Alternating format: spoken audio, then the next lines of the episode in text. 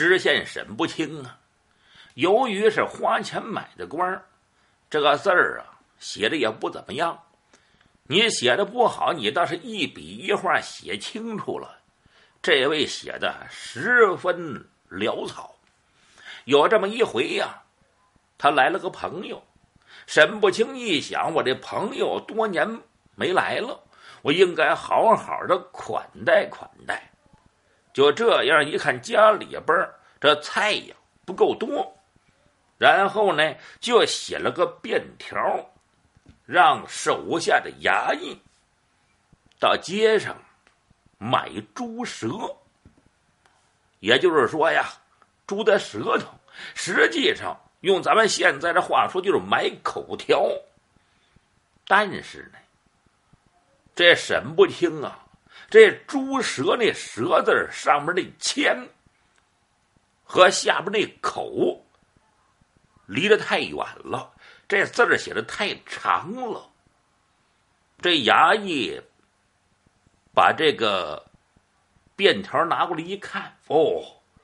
让我买猪千口啊！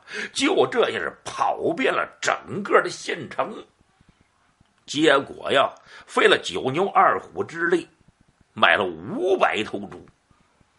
这衙役一看，这五百头也不够数啊，真没招了。最后愁眉苦脸的来见沈不清，县太老爷，我有罪。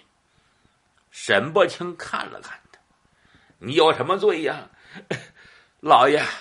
我就买猪，买了五百头，买了五百口，现在还差五百口呢。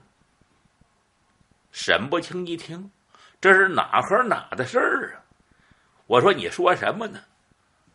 老爷，您不是让我买猪？千口吗？沈不清一听啊，把眼珠子一瞪：“胡说！我让你买猪舌。”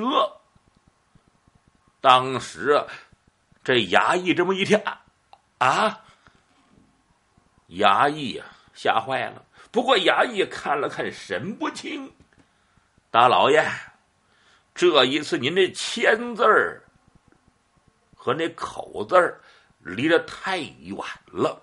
啊！